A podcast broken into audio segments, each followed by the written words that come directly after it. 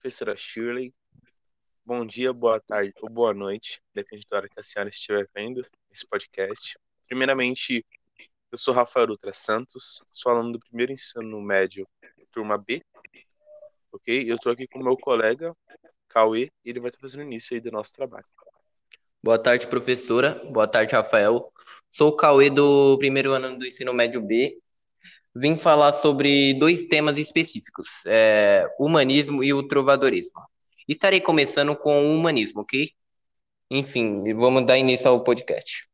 O humanismo foi um movimento de transição entre a Idade Média e a Idade Moderna, sabe?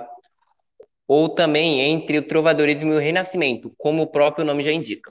Esse período literário correspondeu a idea, ideais filosóficos, morais e estéticos, que valorizam o ser humano. O humanismo foi um movimento artístico e intelectual surgido na Itália no século XIX e que valorizou a antiguidade clássica. Para os humanistas, o homem era medida de todas as coisas que estavam no universo. O nome disso seria antropocentrismo.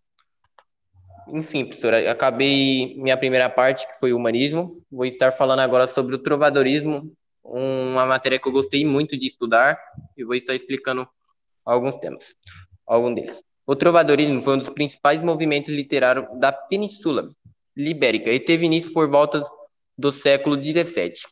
O trovadorismo é um movimento literário medieval que tem a representação principalmente nas regiões onde estão localizadas a França, a Espanha e Portugal. O trovadorismo teve origem no continente europeu durante a Idade Média. Um longo período da história que esteve marcado por uma sociedade religiosa. Dessa maneira, a igreja medieval era a instituição social mais importante e a mais representante da fé cristã. Olha só que curiosidade interessante. É, é isso, professora. Eu vou falar também oito características do trovadorismo.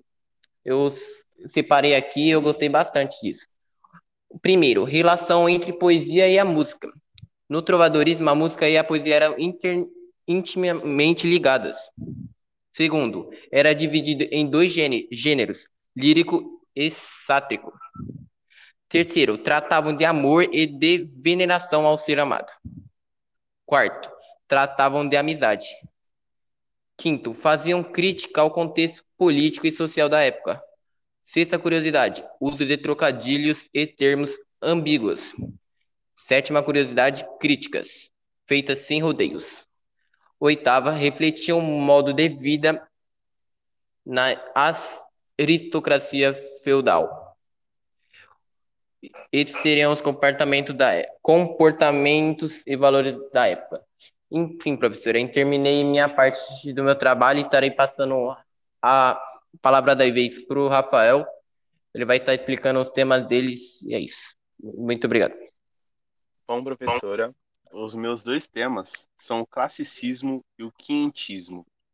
Bom, vou estar começando primeiramente com o classicismo, ok?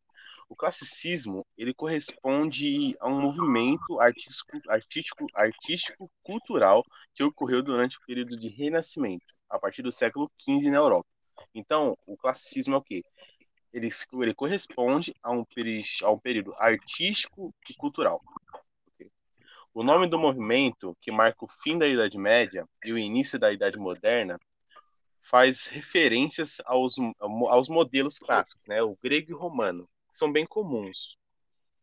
No campo de literatura, classicismo é o nome dado aos estilos literários que, vigor, que vigoravam no século XVI, época do Renascimento. Por isso, a produção desse período também é chamada de literatura renascentista. Acabei minha parte aí sobre o classicismo, vou estar iniciando aqui o quinhentismo. O quinhentismo representa a primeira manifestação literária no Brasil, que também ficou conhecida como literatura de informações. É um período literário que reúne relatos de viagem com características informativas e descritivas. São textos que descrevem as terras descobertas pelos portugueses no século XVI, desde a fauna, a flora e o povo. Vale lembrar, ressaltar que o quinhentismo brasileiro ocorreu paralelo ao classicismo português e o nome do período refere-se à data do início, que foi 1500, ou seja, há muito tempo atrás. Bom, professora, essa foi a minha parte também aí do podcast.